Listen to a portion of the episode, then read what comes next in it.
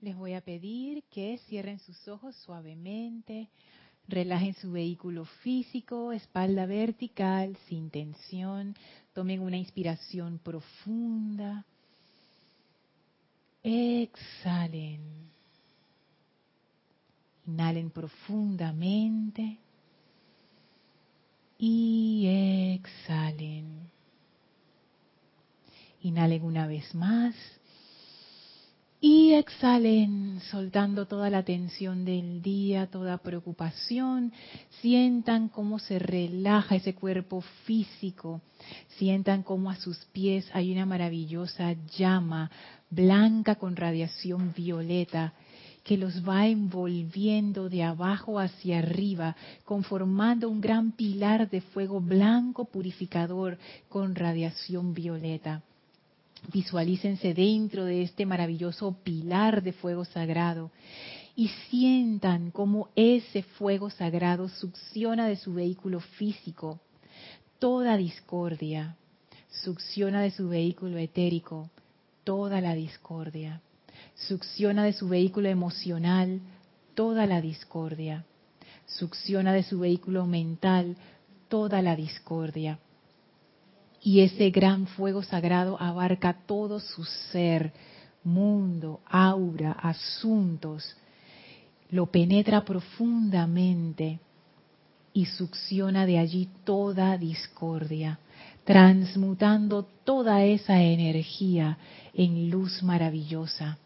Y toda esa luz ahora vierte sus grandes regalos dentro de ustedes grandes regalos de amor, de iluminación, de pureza, de paz, de sanación, de verdad, de entusiasmo, de perdón. Sientan como toda esa energía radiante y hermosa los nutre, como su conciencia se eleva dentro de esta llama blanca que además de ser purificadora es elevadora como la llama de la ascensión, elevando nuestra vibración y elevando nuestras conciencias hasta que llegamos a ese punto en que somos esa manifestación plena de la presencia de Dios. Sientan cómo esa energía fluye en y a través de ustedes libremente.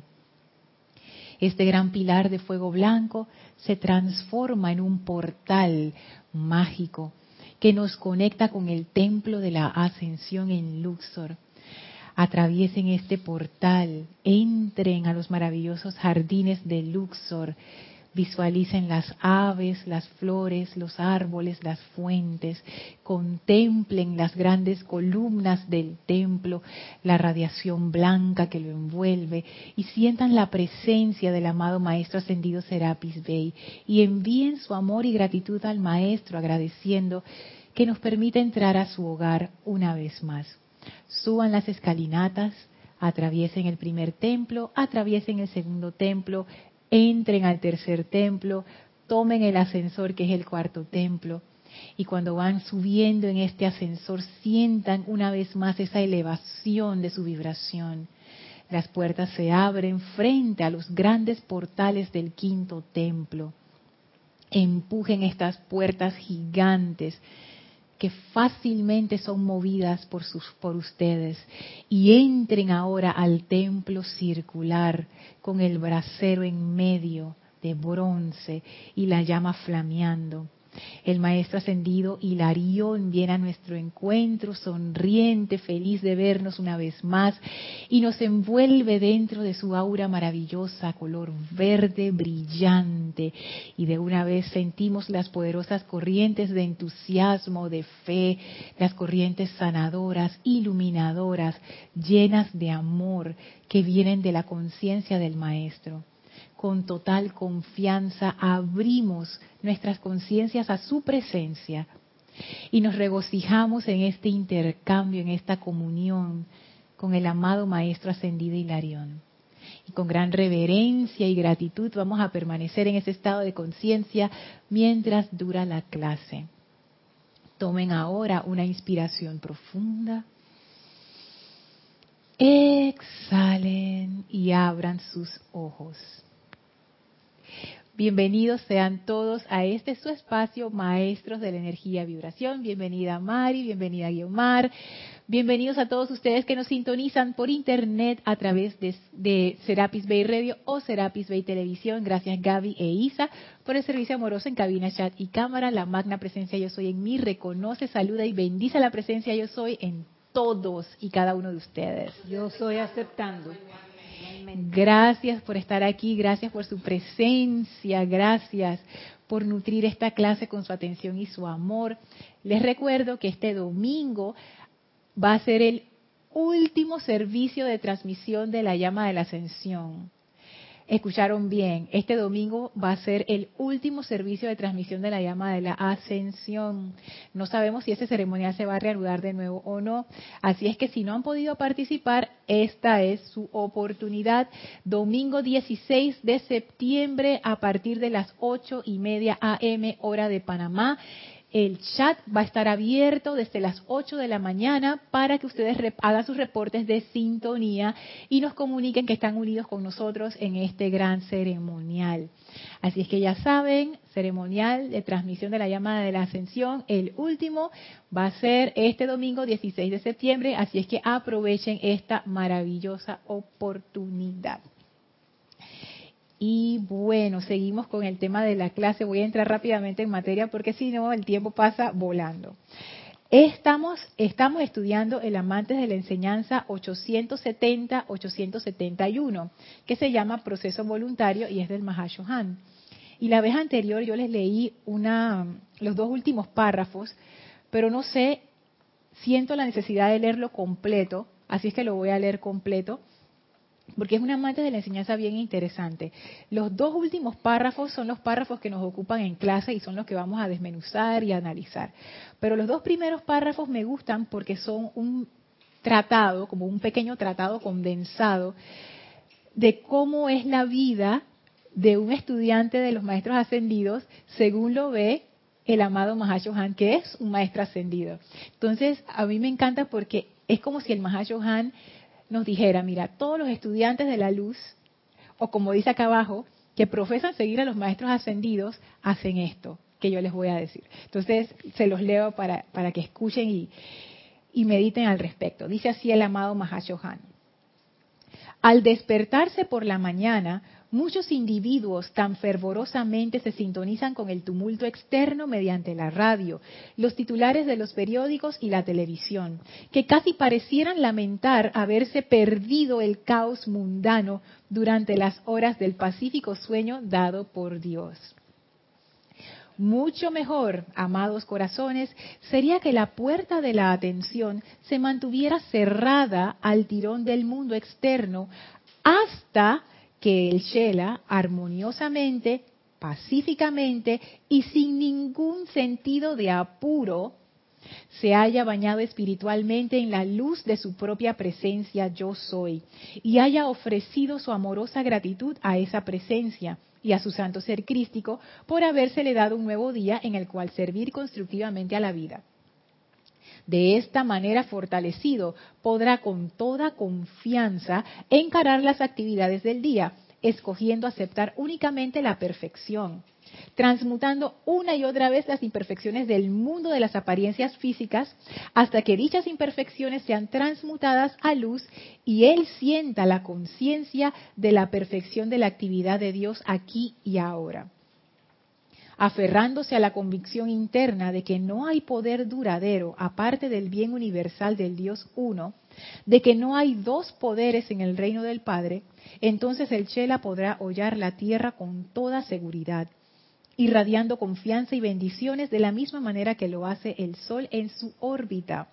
De manera que por más que vea y oiga las crisis y confusión de los asuntos mundiales, él sabe que no son más que parte del crecimiento y la evolución del planeta. Y estos dos párrafos son maravillosos, porque el Mahashohan lo que nos dice es cómo comenzar nuestro día. Y él dice, en vez de sintonizarte con el tumulto externo, radio, televisión, en ese tiempo no había celular, pero si lo hubiera habido, el Mahashohan hubiera dicho, viendo el celular. Dice, casi parecieran lamentar haberse perdido el caos. durante las horas de sueño. Entonces él dice, en vez de eso, antes de sintonizarse con el mundo externo, fíjense lo que él dice, antes, armoniosamente, pacíficamente, y lo que más me encanta, sin sentido de apuro, hay que bañarse espiritualmente en la luz de su propia presencia yo soy. Esa parte a mí me gustó bastante. Bueno, no es que hay que hacerlo, no es una obligación, es, lo, que, lo que nos dice el Mahashohan según el punto de vista de él, cómo él ve esa, esa parte del, de la aplicación de un estudiante de la luz. O sea, no es que uno no se va a conectar con el mundo externo en algún momento.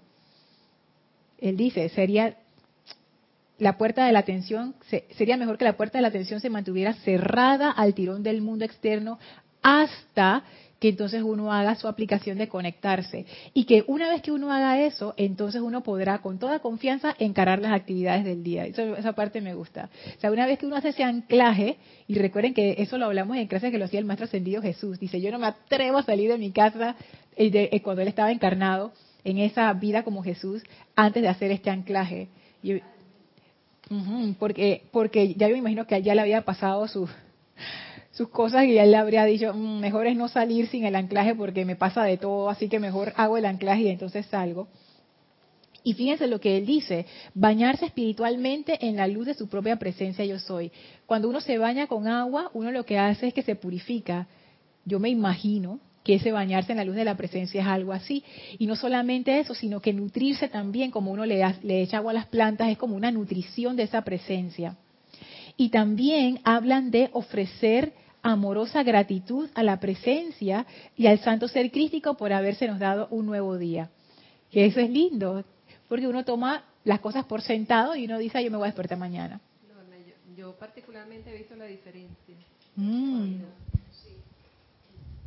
Que particularmente he visto la diferencia cuando no lo hago la aplicación en la mañana y me, estoy apurada porque tengo que hacer cosas y hay una enorme diferencia en tu estado mental, psicológico, espiritual durante el día y las cosas que te pasan. O sea, es importante vivenciarlo. Sí, sí, es cierto.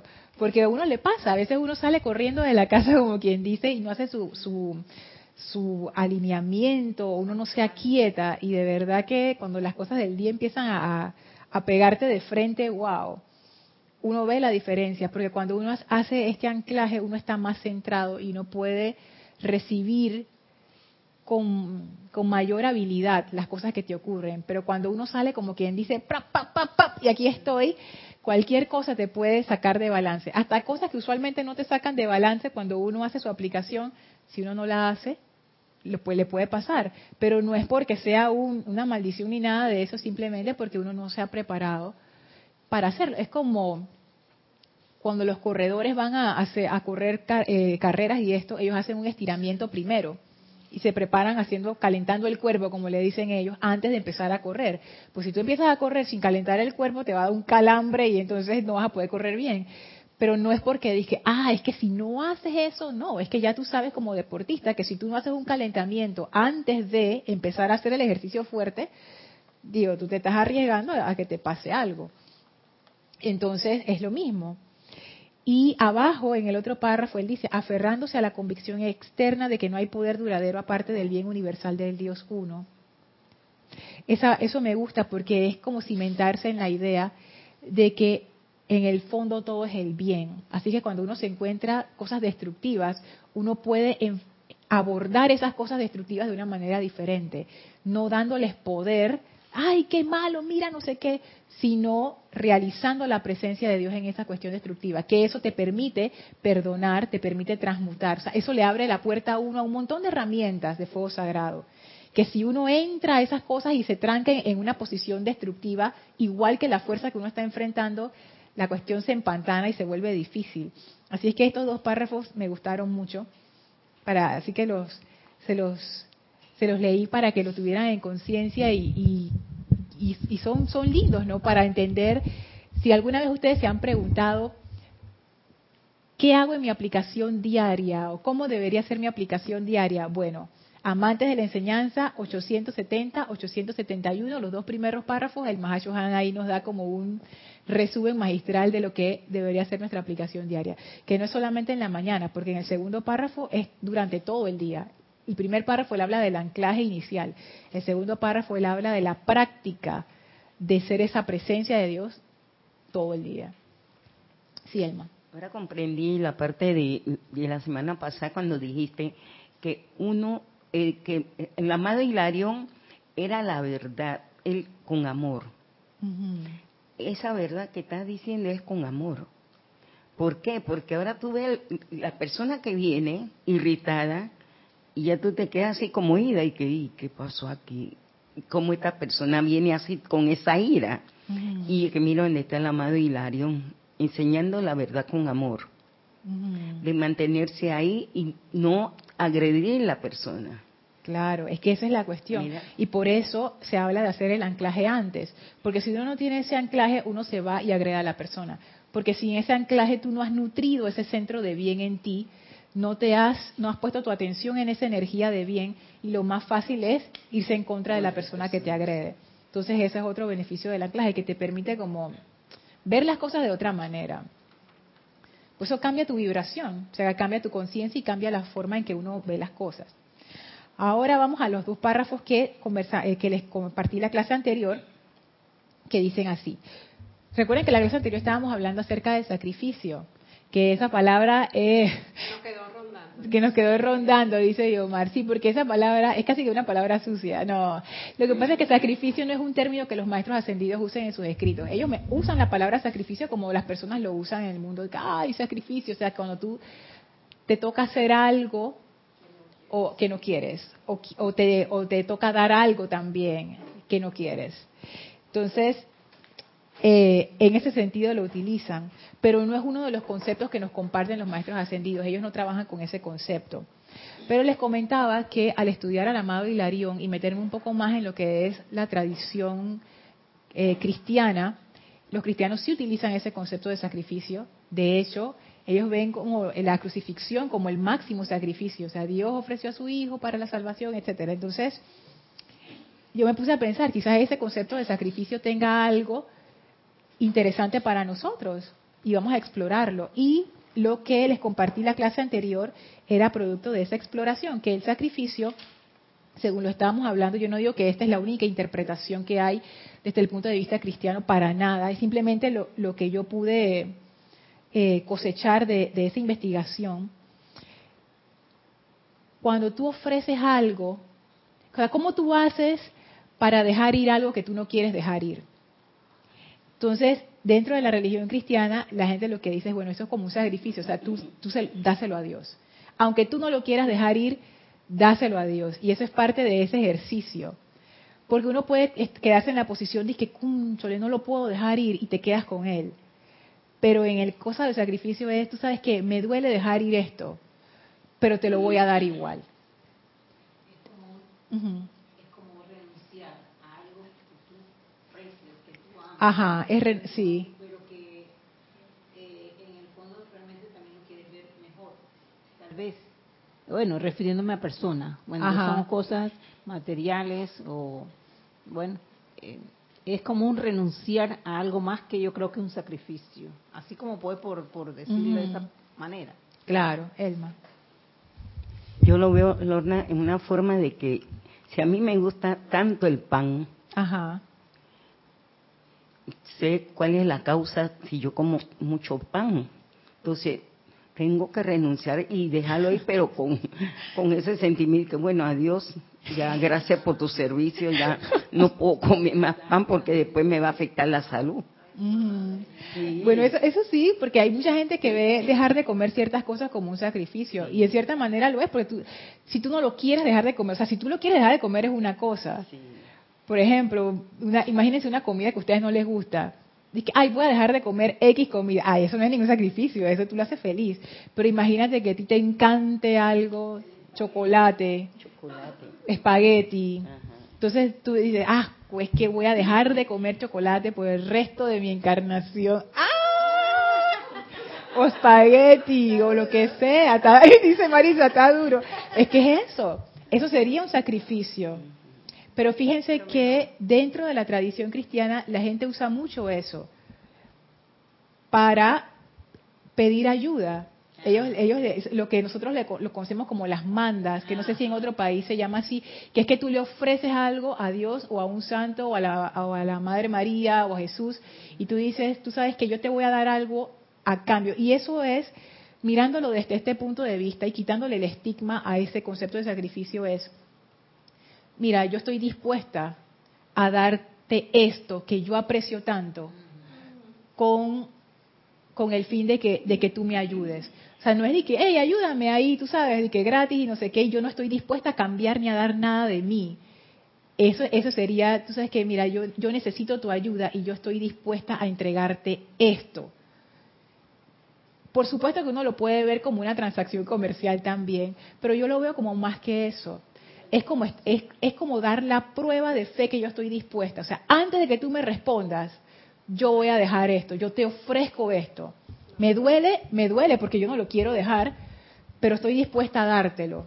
Así estoy de dispuesta. Y eso tiene una respuesta, Guiomar.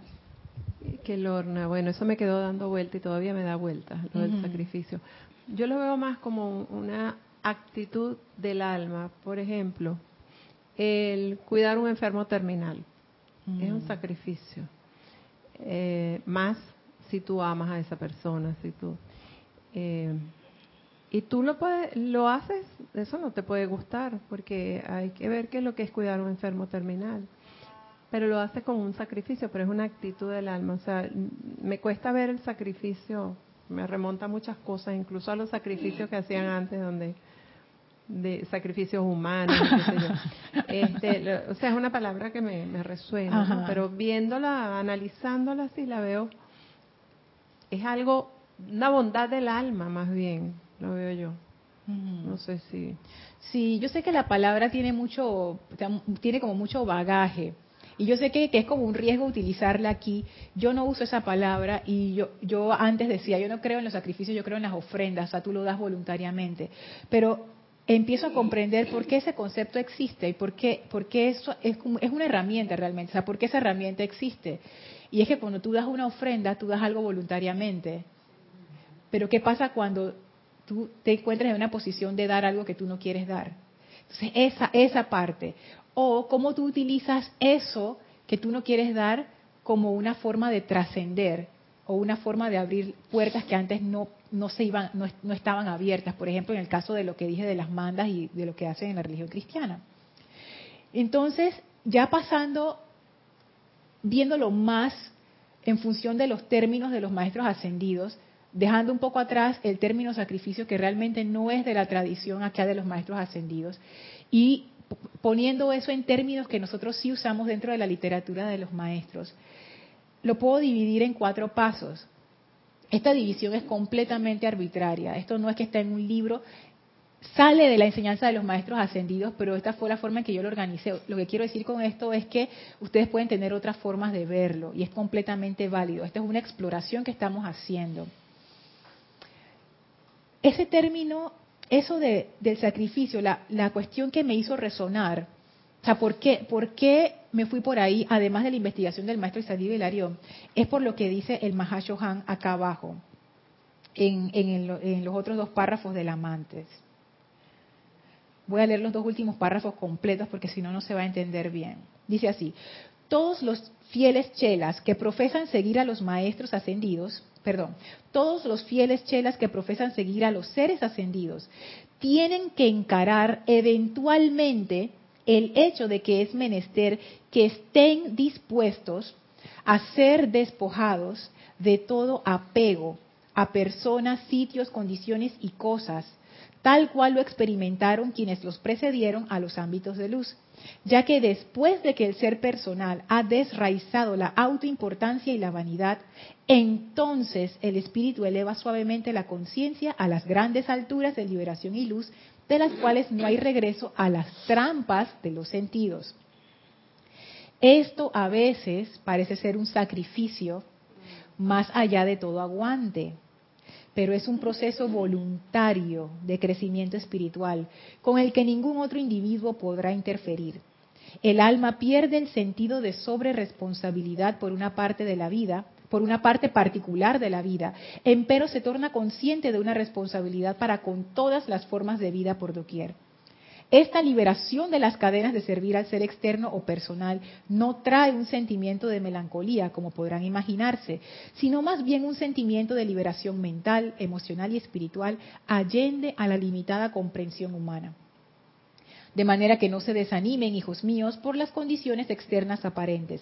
Más bien tengan la plena seguridad de que mientras estén en el mundo, pero sin ser de él, ustedes podrán servir a los ámbitos superiores en la plena gloria libre de su presencia yo soy, y los seres de luz de esos ámbitos están siempre conscientes de ustedes y los bendicen. Entonces, aquí el Mahashohan nos habla que hay veces que en nuestro avance espiritual, nos vamos a encontrar con momentos en nuestras vidas, porque Él lo dice, eventualmente, eventualmente, o sea, esto va a pasar muchas veces, en donde es menester que estemos dispuestos a ser despojados de todo apego a personas, sitios, condiciones y cosas. Y el más abajo dice, esto a veces parece ser un sacrificio más allá de todo aguante. Ven. Gracias, Lorna. Sí, pero tiene sentido, Lorna. Que a través de la vida estamos continuamente apegados a cosas, incluso personas, personas y cosas. Y en la medida que te elevas, vas dejando incluso muchas personas que antes a las cuales estabas apegada, situaciones y cosas. Entonces a eso creo que se refiere, que, que podría parecer un sacrificio. Claro, porque él habla del caso. Es que fíjense las palabras que él usa. Y aquí es la parte esa que es interesante. Nuevamente, si yo estoy lista para dejar ir algo, no es un sacrificio. ¿Cuándo es un sacrificio? Cuando yo no estoy lista, cuando no quiero, exactamente. Y él dice, es menester que estén dispuestos a ser despojados de todo apego. A ver, tienen que encarar eventualmente el hecho de que es menester. Es menester significa va a ser necesario. O sea, ustedes van a tener que pasar por esto. De que estén dispuestos. Aunque tú no quieras, se requiere que tú estés dispuesta a dar ese paso que tú no quieres dar. O sea, yo, si ustedes sienten como el conflicto del alma en esto. A ser despojados. Y noten las palabras del Mahashohan. Él no dice a despojarse él dice, a ser despojados, como si fuera, como si él estuviera hablando de un tercero. O sea, es menester que tú llegues con esa cosa que tú quieres tanto, agarradita así como los niños agarran a sus peluches favoritos. Es menester que ese niño esté dispuesto a ser despojado de ese juguete. O sea, ustedes, están dando cuenta de la magnitud de la cuestión. Llega el sufrimiento, muchos no lo aguantan. Es, es, que él, y eso es lo que él dice, esto parece, a veces parece ser un sacrificio más allá de todo aguante. Porque tú no quieres soltarlo, pero el Mahashohan dice, es menester que estés dispuesto a ser despojado de todo apego a personas, sitios, condiciones y cosas. Yo pienso que esa es una iniciación que se pasa a uno, que uno debe tomar la decisión. Muchas veces, muchas veces pasamos por eso una y otra vez, una y otra vez. A veces con las amistades, con las personas cercanas, tú vas pasando esos periodos y ya no es como antes, te sientes alejadas. Es que fíjate, aquí se lee de una manera impersonal, cuando uno dice personas, sitios, condiciones y cosas, pero cuando uno le empieza a poner nombre propio a esas personas, sitios, condiciones y cosas, ahí es donde a uno le empieza como a golpear, porque hay cosas que son importantes para nosotros, para nuestro ser externo, que llega un momento, como el Mahacho dice, eventualmente, que tú te das cuenta que llegas a la disyuntiva. Y tú mismo te das cuenta, por eso es que él dice que nosotros somos los que tenemos que estar dispuestos. Porque estar dispuesto es darte cuenta en ese momento, ay, ay, ay, yo voy a tener que dejar ir esto si quiero dar el próximo paso. Pero no estoy lista para dejarlo ir o no lo quiero dejar ir, pero ya me di cuenta que necesito dejar ir esto. Entonces él dice, es menester que yo esté dispuesta a ser despojada de ese apego. Y recuerden que lo del apego lo hablamos en las clases anteriores, que tiene que ver con el poder motivador cuando es la gratificación sensorial, porque ese es el mayor apego que tenemos, la gratificación sensorial que nos dan las cosas. Por ejemplo, ¿quién se quiere comer algo que no le va a dar gratificación sensorial? Nadie. ¿Quién quiere hacer una actividad que no te va a dar gratificación sensorial? Nadie. ¿Quién quiere hacer algo que te va a causar dolor? Nadie. Entonces, nuestro apego a las cosas es por eso, porque hay un tipo de gratificación. Uno se apega, por ejemplo, a una persona que te hace a ti sentirte tan bien y tú estás apegado. También hay relaciones tóxicas en donde uno se apega a personas que te hacen sentir mal y te humillan. Pero ahí también hay gratificación sensorial. Por supuesto, porque si no lo hubiera no estaríamos ahí. Ahí hay relaciones que se han torcido y se han vuelto tóxicas, pero hay una gratificación allí. Esa relación está llenando una necesidad del alma, que está siendo satisfecha de una forma enfermiza, pero la está satisfaciendo. Por ejemplo, si yo soy una persona que yo me crié en un entorno abusivo, donde lo único que yo conozco es gente que me trata mal, me dice cosas feas, yo asocio eso con la idea de amor. Lo peor que le puede pasar a una persona es que le ignoren, que a nadie le importe. Entonces, por lo menos aquí me ponen atención. Cuando yo busco pareja, busco una persona que me haga sentir así, porque esa es mi percepción del amor.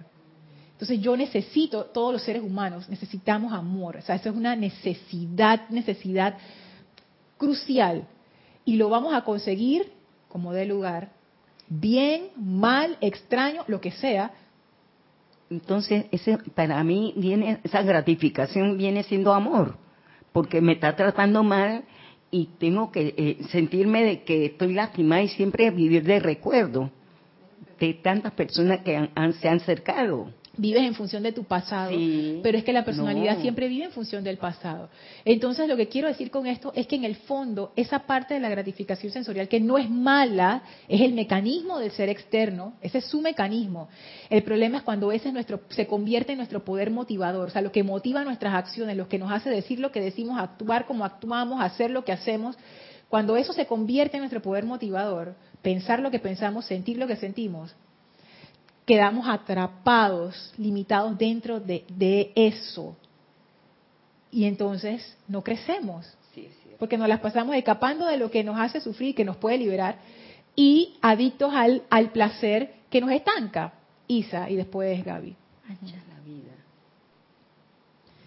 Lorna, eso me hace recordar dos cosas. Una material y la otra eh, personal. Ajá. Recuerdo de varias ocasiones que, por ejemplo, mi papá estuvo hospitalizado, las primeras veces yo como que me alejé del grupo y Jorge se dio cuenta. Y lo que hizo fue enseñarme que era muy por el contrario, en ese momento lo que tú necesitabas era justamente estar más en el grupo. Y él me dijo, si tú quieres, no haces nada, no vienes a la clase, no oficias, no ¿cómo se llama? No haces nada, solamente te sientas y meditas aquí arriba. Eso hace una gran diferencia.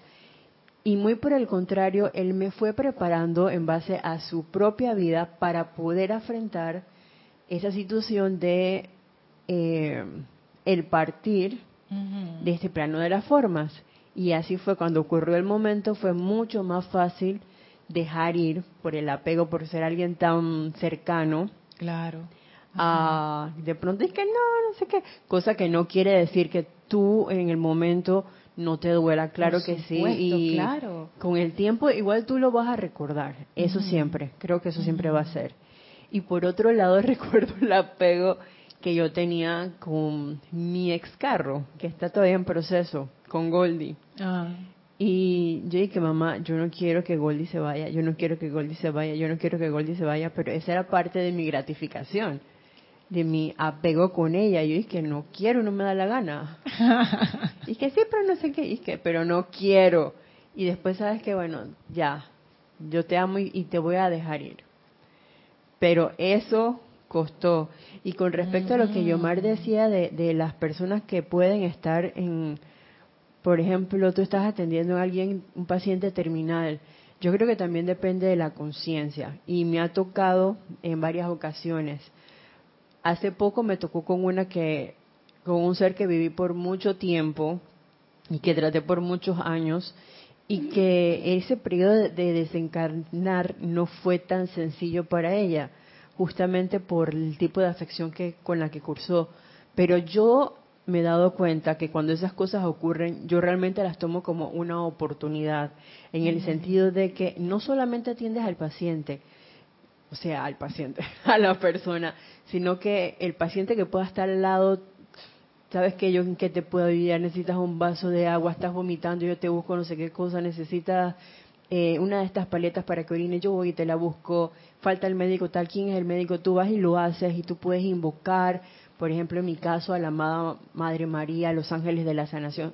Son tantas cosas que uno puede hacer, entonces es como ver qué puedo hacer yo en ese caso sin eh, tener en ese tipo de, experiencia algo que sea relacionado para conmigo mismo. En las otras sí era para conmigo, pero hay cosas que sí y otras cosas que te hacen como más fácil dependiendo de la motivación que uno tenga. Claro, y no fíjate que en el caso de, cuidar enfermos, y no solamente enfermos terminales, sino gente que está en cama, y eso va a ser así para el resto de la vida, desde que son niños algunos de ellos, eso es bien difícil, porque he visto programas documentales de eso, incluso la madre más devota llega un momento en que tú necesitas ayuda, porque tú no puedes estar 24 horas cuidando a alguien.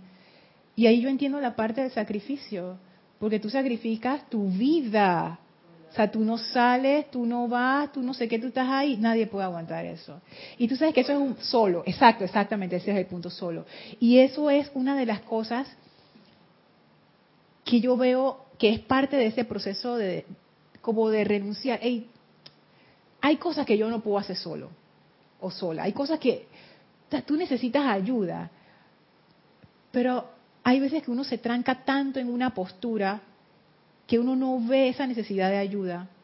Ya, vamos a hablar más de eso ahorita. Gaby, da tu comentario y después lo vemos. Bueno, yo hablo, eh, perdón, yo hablo por mi experiencia de lo que es desapego, ¿no? La experiencia que estoy pasando ahorita mismo, estoy trabajando en un programa con niños en riesgo, eh, en una zona roja de aquí de Panamá, de la capital. Y bueno, ayer me tocó saber de un niño eh, con problemas de abuso fuertes de parte de la mamá.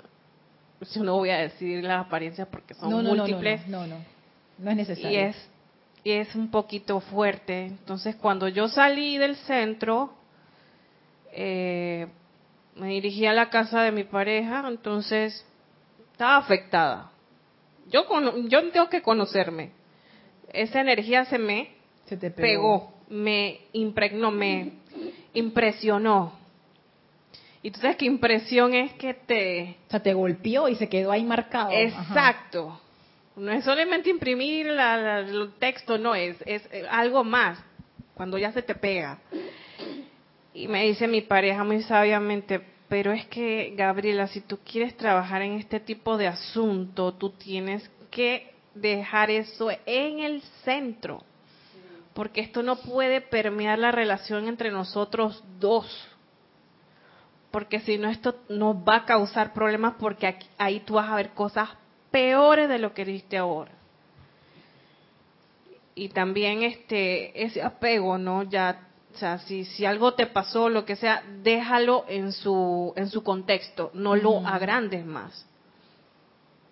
O sea, es difícil porque sí se, se usa el, término sacrificio aquí, porque estamos en, todavía en el plano humano denso y si a uno le cuesta desapegarse de cosas que a uno que uno cree, exacto, que uno ama o que uno quiere que tengan que ser así o porque ahora la situación del país, que va a haber uno a las elecciones, entonces me parece... Casos de injusticia. Eso, ah. me parece que esta es, o este señor puede ir preso o que esta sí le va, a hacer justicia o que este va a hacer buen trabajo. O en mi caso eh, niños que necesitan mucha más atención de lo que están pasando mucha más justicia aparente de lo que están ellos pasando como menores de edad. Tú sabes que esos ejemplos que tú has dado, ese ejemplo que diste y el caso de Isa también, son excelentes ejemplos. El ejemplo también que diste tú, Guiomar, acerca del enfermo. Porque ahí uno se da cuenta que eso del apego, o sea, es, tiene como más complejidad de lo que uno piensa. Cuando uno lee estas cosas, uno puede pensar superficialmente, dice que, ah, el apego, tú sabes, el apego es malo, no sé qué, pero, hey, la vida es más complicada, todos lo hemos vivido. O sea, cualquier persona que tenga más de cinco años de edad sabe que la vida no es lo que uno piensa que es. Hay situaciones de apego en donde, o sea, uno no se apega a las cosas porque uno es malo, porque uno es santo, porque uno es, no sé, o porque, ah, mi, mi personalidad está descontrolada. No. Es que eso es una cuestión de vivir en el mundo. Tú vas formando conexiones y relaciones con cosas, con situaciones, con personas, aquí le dice Mahashohan, con condiciones. Y llega un momento en que algunas de esas personas, sitios, condiciones o cosas, hay que dejarlas ir. Dejarlas ir no significa que estoy con esta persona y ya mañana no estoy. No, es como dice Gaby, puede ser que tú tengas que cambiar de conciencia la forma en que lo ves, que eso también es desapego. No siempre es que tú dejas la cosa atrás físicamente, sino que la, tú reformulas completamente en tu conciencia cómo tú estás abordando esa cuestión. Y sobre todo no agrandarlo, o sea, es difícil como cuando tú pierdes una persona como Isa o tú ves una persona irse o, ya partir del plano terrenal, es difícil. En ese caso es más difícil que los problemas en la vida cotidiana, el trabajo, por lo menos lo que uno quiere desempeñarse. Pero imagínate ese ejemplo, por, por ese ejemplo, por ejemplo, ah, por ejemplo, Imagínate que una persona que perdió a su pareja y que su vida se ha vuelto una cosa como oscura y, y, como que no le falta ese, tú sabes, como que se ha, apagado la persona y cuando tú le preguntas cuándo ocurrió eso, y que hace 20 años. ¡Ey, ya! Ya, suelta. Y como dice Isa, no es que tú vas a olvidar a la persona, porque por favor, eso no ocurre así. Si es alguien que tú amaste, esa persona va a estar contigo para siempre, para siempre. Dicen los maestros ascendidos, los lazos de amor no se rompen. Ellos todavía recuerdan con amor las personas que estuvieron, cuando ellos estuvieron encarnados, que los ayudaron, que miren el maestro ascendido Jesús y la Madre María. Todavía le llama madre. Ellos no son madre e hijo. Ellos son dos seres completamente diferentes, pero queda ese amor. Ese amor siempre queda, pero lo que uno tiene que desapegarse es de la parte de la gratificación sensorial que te tiene amarrado, porque hay una necesidad que ese recuerdo está cubriendo y por eso uno está pegado a eso. Porque hay gente que no le pasa eso. Entonces, es, es pensar en eso, ¿no, Elma? Importante lo que están diciendo. Mira, Lorna, mi experiencia que yo tuve con mi hijo, que yo tuve que acompañarlo hasta el final, pero antes de acompañarlo ya yo tenía cuatro años de estar trabajando con Saquiel. El, fuego violeta me ayudó a liberarme porque tenía que prepararme mentalmente oh, y físicamente. Iba al hospital, hacía el Saquiel allá y en todo momento hacía Saquiel buscando esa fortaleza. Gracias, Padre, que él desencarnó durmiendo porque al final me dice, ay, yo estoy muy cansado, yo tengo sueño. Yo está bien, pues, duérmete y comencé a sobarlo y ahí sosteniendo el fuego violeta. Y mira, nunca ustedes me han visto eh, desilusionar de nada, nada, ni el tema, lo estamos tocando ahora, porque nunca lo he hablado. Y él se fue y descansó, pero la satisfacción que yo siento, que tuve la oportunidad de brindar lo mejor en ese momento, y ya se fue. Claro, y no es que tú no recuerdes a tu hijo con amor, que por supuesto que lo recuerdas con amor, por supuesto que fue importante para ti, por supuesto que hubo dolor en la partida, pero oye, son formas, es lo que dice Isa, tú te preparas para esos momentos, pero siempre hay una coyuntura en donde uno se va a enfrentar con una situación en donde, ah, entonces, ¿qué hacer allí? ¿Tú ibas a decir algo, Isa? Sí. Es una pequeña acotación con lo que decía Gaby. Y es cierto, me acuerdo de las palabras del amado maestro, del amado gran director divino, con respecto a lo que pasa, sella la puerta y deja eso atrás. Porque a mí me ha pasado en el lugar donde laboro, y pasa lo que sea con un paciente y yo me llevo eso para la casa y empiezo a pensar y no sé qué. Ah.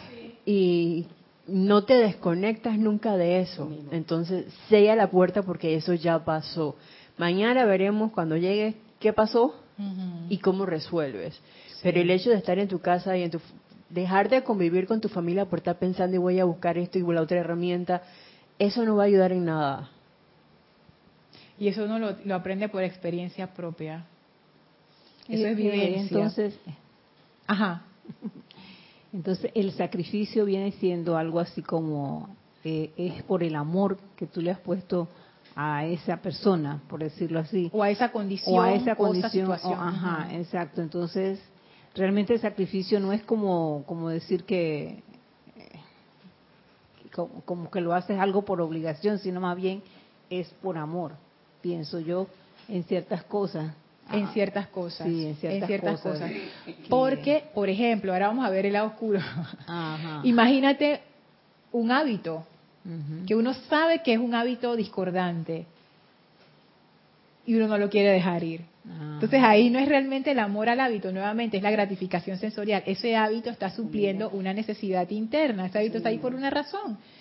Y esa razón uno no la quiere eh, solucionar. Entonces ese hábito está ahí o esa situación tuya está ahí y tú no la quieres soltar.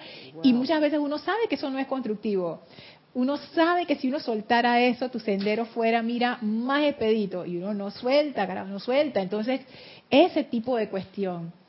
El hecho de que, pero tú puedes llegar a un momento en que tú digas, tú sabes que yo, yo voy a hacer el sacrificio y lo voy a soltar. Eso es un mecanismo. Entonces, eh, lo que quería comentarles era lo siguiente. Es eso del sacrificio, a mí lo que me, lo que me trajo a la mente fue la parte de la rendición, que en realidad, y ya ustedes lo dijeron, lo que entra en juego en el sacrificio es la parte de la rendición. Pero esa rendición es lo que dice el Mahashohan, estar dispuestos a ser despojados. Esa parte a mí me llama tanto la atención estar dispuestos a ser despojados. Como que te lo te quitaran, ¿no? Te lo, Ajá. te lo van a quitar lo que tienes. Pareciera. Claro, pareciera que fuera así, porque los maestros siempre hablan del auto, autocontrol, autocorrección. Entonces a mí me llama la atención que en este caso no es así. Entonces yo lo que pienso es que esto se debe a que ese ser despojados implica que tú requieres una ayuda extraordinaria que no puedes encontrar, o más bien, que no vas a encontrar solamente en el ser externo. Por ejemplo, el ejemplo de Elma. Tú te agarraste del arcángel Zadkiel. Te agarraste del arcángel Zadkiel porque humanamente, y en tu caso Isa, Jorge te preparó. Y la Madre María, dice Isa, y estoy segura que Isa, hizo, Isa hizo un montón de trabajo interno, porque tú te das cuenta que la pequeña personalidad no va a aguantar un golpe así. Porque puede que tú te hagas el fuerte y tú digas, ah, yo lo aguanto, no sé qué. ¡Pah! Viene la cosa y quedas todo resquebrajado por los próximos 15, 20, 30 años. Eso no tiene, eso no, eso no es victoria ahí. Entonces, fíjense, eso tiene que ver con la rendición. Cuatro, cuatro pasos. Primero, darte cuenta que necesitas ayuda. Ese darse cuenta de que uno necesita ayuda implica que la personalidad de uno ha de bajarse del pedestal. Eso es más difícil de lo que parece. Fíjense lo que dice el maestro ascendido Saint Germain. Aquí en Instrucción de un Maestro Ascendido en la página 71. Eso está en el discurso 12.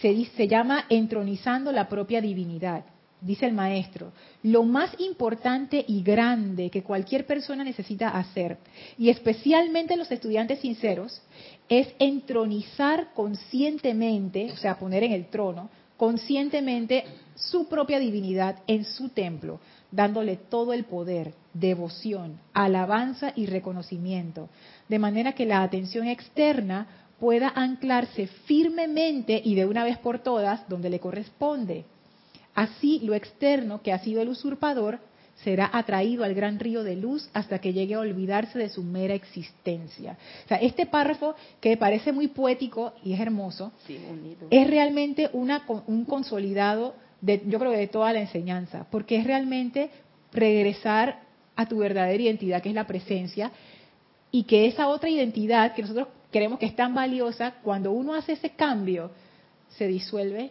y queda en nada porque ya no se necesita. Entonces, ah, sí. Pero ahora se ve fácil. La explicación que tú lo das se ve tan fácil, pero antes no. La Ah. personalidad se molestaba, se irritaba. y todavía se molesta y se irrita, todavía, Elma. Esas- estas son cosas que yo entiendo el punto, como que ahora es más sencillo entenderlo con la enseñanza que tenemos y con la conciencia actual, pero el hecho de que sea más sencillo entender las palabras y que el argumento tenga lógica, al momento de la cuestión uno como que, ¡nah! porque es duro, porque, eh, porque eso eso mueve energías que uno tiene ahí que no quiere, que uno mismo no quiere que se muevan. Entonces, este párrafo que leí tiene que ver con darte cuenta, darte cuenta que, que necesitas ayuda. Por ejemplo, si uno tiene una situación difícil, vamos a hacer el, el paralelismo. Esto no va a ser el caso de todo el mundo, pero este caso me ha pasado a mí. Así que voy a usar un ejemplo mío. Vamos a decir una persona muy devota, cristiana o evangélica, tiene un problema financiero y dice la persona, wow, qué problema, esto nada más tiene una solución. Pone sus manitos juntas y dice, voy a orar a Dios. Esa es su solución. No hay forma que yo arregle esto, necesito ayuda. Vengo yo, tengo un problema financiero y digo, ay a la vida, voy a hacer el decreto. Pero en ese decreto, yo no estoy soltando. En ese decreto, todavía en el trasfondo hay esa, como esa, no sé, esa cuestión de que se va a resolver, ¿cómo lo digo? No, no es desconfianza. Ponte, yo estoy haciendo ese decreto, pero en mi mente yo he limitado la respuesta a ese decreto a la esfera en donde se mueve mi ser externo. ¿Ibas a decir algo, Elma? No, dale. Ujú. ¿Cómo lo digo? O sea, no, no he soltado de- del todo. Lo- no, O, ni si- o será que lo estás haciendo con condiciones, que va a ser el decreto y vas a tener una respuesta, o va, porque tiene que recurrir O a no eso. hay la verdadera conexión Porque yo- con... Es que si momento que yo hago el decreto, yo estoy haciendo un decreto con Porque condiciones. no tiene la suficiente fe. Fíjense, todo lo que han dicho yo, es, apunta a eso que quiero tratar de decir y no me sale, eh, la- no, no lo puedo articular. Pero está, es, es eso. Es yo haciendo el decreto, vamos a ponerlo de otra manera. En mi mente no está la cuestión de que voy a pedir ayuda a Dios y Dios va a resolver esta situación. No. Yo estoy haciendo este decreto para ver si se resuelve la situación. Salud. O sea, esa, esa es como la diferencia que tiene que ver también con el segundo punto, que es aceptar que yo no tengo el control de las cosas. Es menester que yo deje ir. Sí, claro. Pero entonces, si no tengo recurso el decreto, entonces no voy a poder pedir, porque estoy- tengo que tener el libro para Lorna, no- pedir el, el- no- hacer el decreto para tener la provisión. No, Porque la No, no, persona... no va en esa línea. No. Es, es la actitud detrás de lo que estoy haciendo. Porque la- es, es, es la certeza, es tu verdadero ser comunicado con la divinidad que sabe que eso va a venir. Porque en el caso de la que tú pusiste de ejemplo, Ajá. de la chica que oraba, ella sabía que al juntar sus manos y comunicarse con la divinidad, ella iba a obtener eso. Ajá. Entonces, con un decreto tú dices, bueno, esas son palabras que estoy leyendo, pero ¿dónde está tu conexión eh, del alma con ese resultado? que es la conexión divina, Ajá. que es tu propia presencia, yo soy. Ajá. Mari, o, Mari, o porque eh, la personalidad se pregunta eh, de dónde viene, por dónde viene, ¿Por dónde cómo va a va a venir? venirme si yo no tengo eh, otras cosas, o, o, cómo decir, por decirlo así, un trabajo que yo pueda eh, decir que por ahí va a venir. Entonces, como que no está cuestionamiento. Eso, exacto. Elma. Eso es el ejemplo que yo te puse de la operación de mí, o de los 15 mil dólares que te necesitaba y se resolvió. Pero yo no tenía el decreto ni nada, sino que mi pensamiento le daba vida de que yo iba a resolver eso, pero no había esperanza de nada, estoy en cero. Nadie me abre puertas, nadie me ofrece nada. Pero yo estaba con una certeza, convencida que yo podía lograr eso. Y lo dejé ahí y me olvidé de eso y después se resolvió. Pero no le di vida de estar martirizándome, no. Ahora vamos para allá. Isa. Sí, y dos comentarios después de eso. Tenemos un comentario de Valentina de la Vega desde Madrid, España.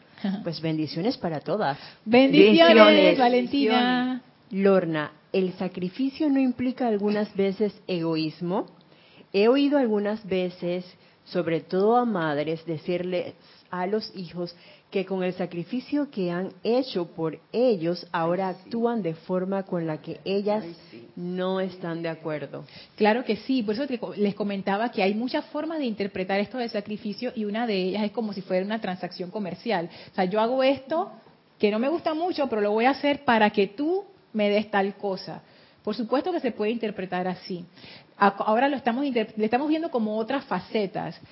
Yo sé que ese término se usa para muchas cosas.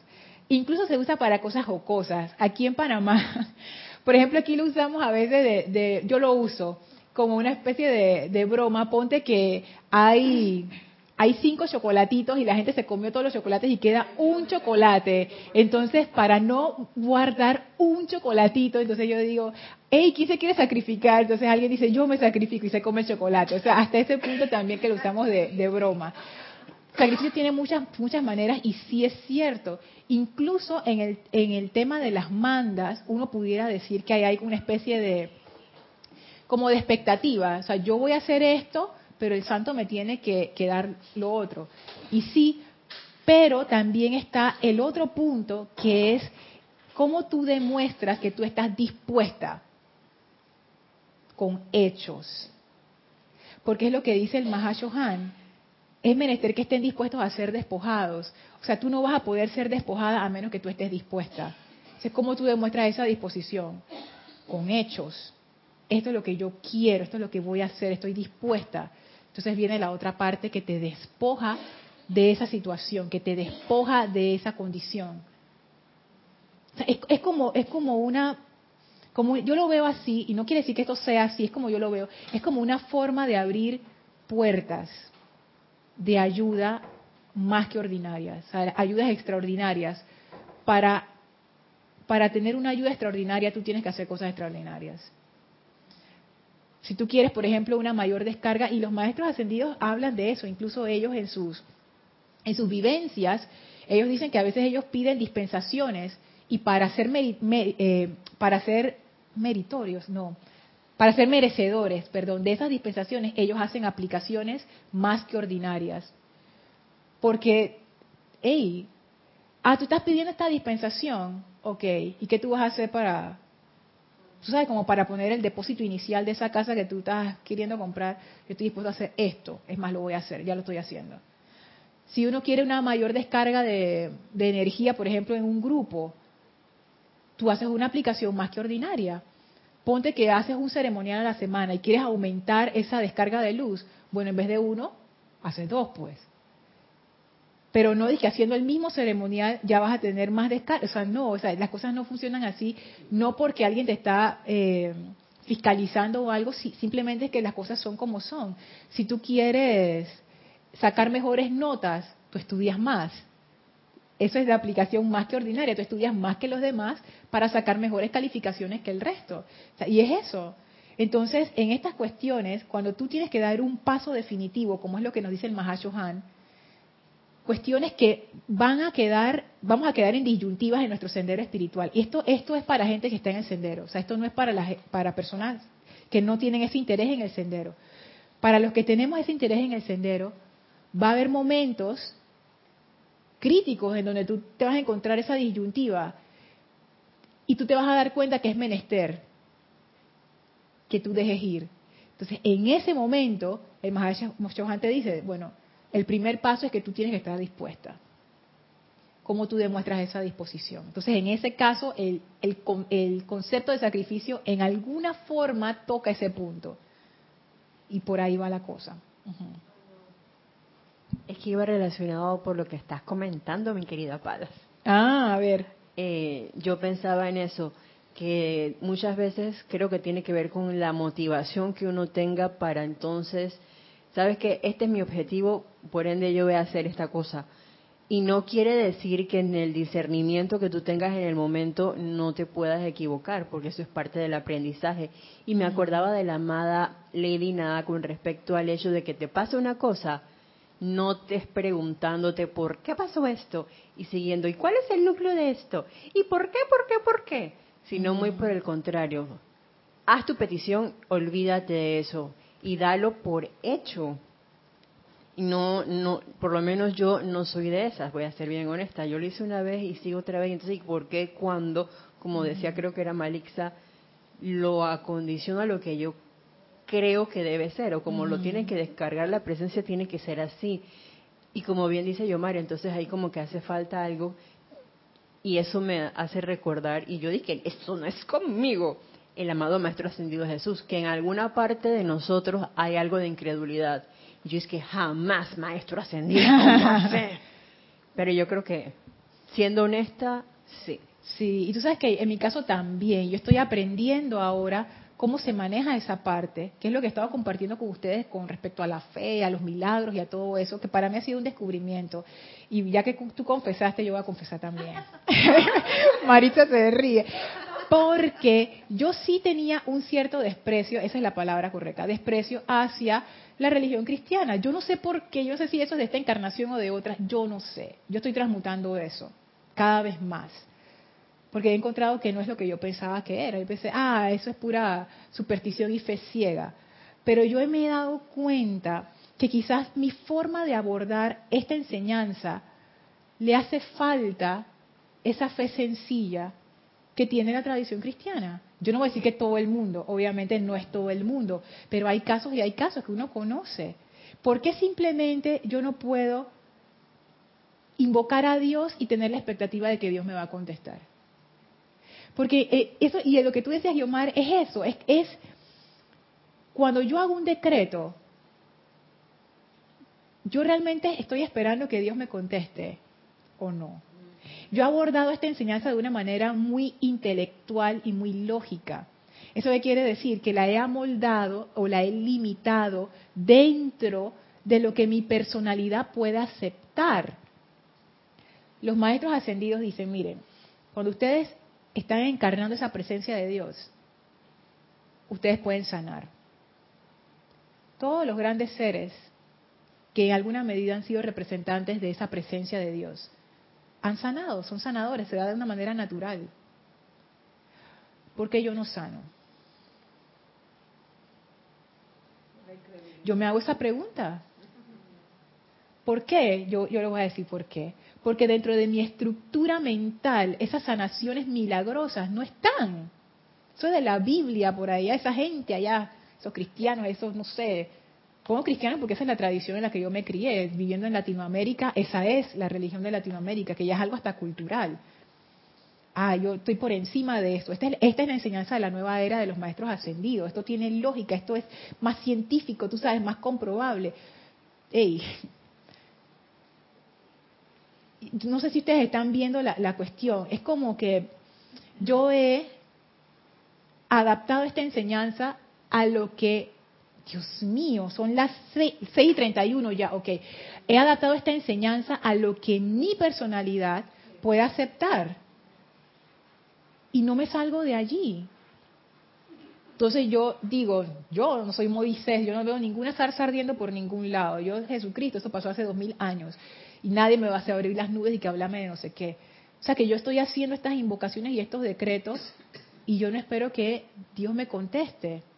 De repente uno sí tiene su fe con los maestros ascendidos, porque de alguna manera uno ha como, ah, se dice, no sé, bypaseado, como se dice, como que ha, ha, hecho un atajo entre esa incredulidad y los maestros. Porque hay, hay veces que eso ocurre la mente externa es tan extraña. Hay veces que uno puede creer en algo, pero no creer en otra cosa. Por ejemplo, tú puedes creer con todo tu corazón que el Maestro Ascendido San Germain responde a todas tus peticiones, pero tú no puedes creer que Dios responde a tus peticiones, por ejemplo. Esas cosas pasan. Eh, Lorna, disculpa. Sí. Yo veo también que, por ejemplo, esta enseñanza me ha, me ha enseñado muchas cosas que antes no sabía. Y eh, claro, los, la fe cristiana tiene la, la, la, cuestión de que ellos sí tienen fe en algunas, muchas cosas, pues, pero si tú le hablas de esto a un cristiano, tampoco va a creer, no, no tiene esa fe tampoco, y para él eso es algo que, que, bueno, por decir pues, que lo desprecian, que no, no les gusta, entonces tú no puedes, entonces uno hay donde que, como nosotros acá, que eh, hay que sopesar un poco aquello de lo que ellos tienen y de lo que nosotros realmente, pero para mí esto es mucho más grande porque aquí hay, esto encierra muchas cosas maravillosas que si realmente no, no nos apegamos a que, o no sé si esa es la palabra correcta, o si hacemos las cosas como ellos nos están enseñando, yo creo que de verdad es, viene la fe y viene todo, pero si siempre la personalidad no las dejamos llevar por esta en cualquier situación, entonces estamos fallando. Tú sabes que gracias por ese comentario, porque exactamente, o sea, no es que yo estoy diciendo, ah, es que ellos lo están haciendo mejor y vamos a hacerlo como ellos lo hacen, no. Lo que estoy diciendo es que la fe es importante, y que esa expectativa de que Dios está cerca de ti es importante y que eso no es algo infantil, no es superstición. Uno necesita hacer, volver a hacer ese contacto con Dios así tal cual sencillo, eso es importante. De hecho, la fe es parte de las cualidades del primer rayo, primer rayo que está anclado en nuestro corazón. O sea, son virtudes o cualidades que yo había dejado de lado viéndolas como que, ah, eso es superstición, yo estoy por encima de eso porque esta es la enseñanza no sé qué, y ahora me doy cuenta que las cosas funcionan de otra manera. Antes de pasar a ICE y terminar, quiero leerles los cuatro puntos. Sí, ya sí, será para, sí, para que los tengan ahí, igual que hice en la clase anterior y todavía no los hemos desarrollado. Darme cuenta que necesito ayuda es la primera. La segunda, aceptar que no tengo el control y dejar ir. La tercera es pedir ayuda. Esa, es dura, desde la personalidad no quiere pedir ayuda. Y la cuarta es esperar y recibir, que ahí es donde está la parte de la confianza, del amor y la fe. Isa. Qué interesante que sea justamente ahora que entramos al quinto rayo, porque el amado Maestro Ascendido Hilarión empezó diciéndonos eso. Esta es, eh, o en este rayo es donde vamos a trabajar con todos los que necesitan desarrollar la fe. Y aquí no era dije con algunos, era con todos. Es conmigo, conmigo misma. Y eso se da, ahí uno adquiere la confianza y esa fe que hablaba Marixa. Por un lado, por el otro lado, pensaba que nosotros de cierta manera tocamos la basta de la presencia yo soy. Por ejemplo, hablo por mí. En un ceremonial, en una clase donde tú te la pasas invocando, invocando, invocando, esa es una manera de pedir ayuda desde mi perspectiva la descarga yo no tengo duda que se va a dar y se siente. Pero cuando yo estoy en mi casa, yo no sé, algo pasa que hay momentos que sí y hay momentos que, no. Eso es lo que yo digo, Isa, que, que es extraño. ¿Por qué? Exacto. Porque hemos condicionado, mira, aquí sí puede pasar, acá no puede pasar. esas son cosas de la personalidad. Que, por ejemplo, lo que, lo que narra la gente del Maestro Ascendido Jesús, la gente decía, yo no me puedo sanar, pero si Jesús me toca, yo me sano. Es, igualito. O sea, no, tú sí te puedes sanar. De hecho, el Maestro Jesús lo único que hacía era el puente, pero la energía que venía, o sea, tú sanas. Si, tú eres la presencia de Dios. El Maestro Ascendido Jesús lo único que hacía era agarraba el ser externo de la persona y se conectaba con la presencia de Dios de esa persona, que es la misma de todo el mundo. Pap, ya. Él era, no sé, un bypass, un conector ahí, porque era la misma presencia la misma presencia. Entonces, es eso lo que estoy diciendo, como que la personalidad ha encasillado las cosas de tal manera que hay cosas que son posibles y hay cosas que yo considero que son imposibles. Y lo que yo estoy diciendo, o creo que estoy tratando de decir, es que eso, eso posible o imposible es un molde. Ese molde hay que romper, ese molde no sirve, porque el próximo nivel no hay ese imposible es un condicionamiento, más que un invento, es un condicionamiento. Vamos a dejar la clase aquí para no extendernos más. Y eh, bueno, ay, vamos a seguir en la clase que sigue porque todavía no siento que no hemos llegado al, al punto, al punto. Así que bueno, les voy a pedir, gracias a todos los que estuvieron conectados, muchísimas gracias. Vamos a despedirnos ahora del maestro. Les voy a pedir que cierren sus ojos, visualicen al maestro ascendido Hilario frente a ustedes. Sientan esa gran vertida de poder sanador, de fe, de entusiasmo, de amor del maestro. Y guárdenlo en su corazón con gran amor este regalo de luz del Maestro Ascendido Hilarión. Con gran reverencia y amor nos despedimos del Maestro Ascendido Hilarión, nos retiramos del quinto templo, nos retiramos del cuarto templo, nos retiramos del tercer templo, nos retiramos del segundo templo, nos retiramos del primer templo, descendemos las escalinatas, atravesamos el jardín y por ese portal de llama regresamos al sitio donde nos encontramos físicamente, aprovechando para expandir esa radiación de pureza, de amor y de verdad del amado Maestro Ascendido Hilarión. Tomen ahora una inspiración profunda, exhalen y abran sus ojos. Muchísimas gracias por habernos acompañado. Recuerden, último servicio de transmisión de la llamada de la ascensión, no se lo pierdan, este domingo 16 de septiembre, ocho y media, hora de Panamá. hora de Panamá. Gracias a todos los conectados. Gracias a todos los que reportaron sintonía, gracias a todos los que van a escuchar esta clase en diferido, gracias a todos los que no han reportado sintonía, no importa, gracias a mis hermanas preciosas, bellas, gracias Isa por el servicio en cabina, chat y cámara, que la presencia de Dios yo soy nos ilumine a todos con su gran poder, fe y amor, que así sea. Gracias. gracias.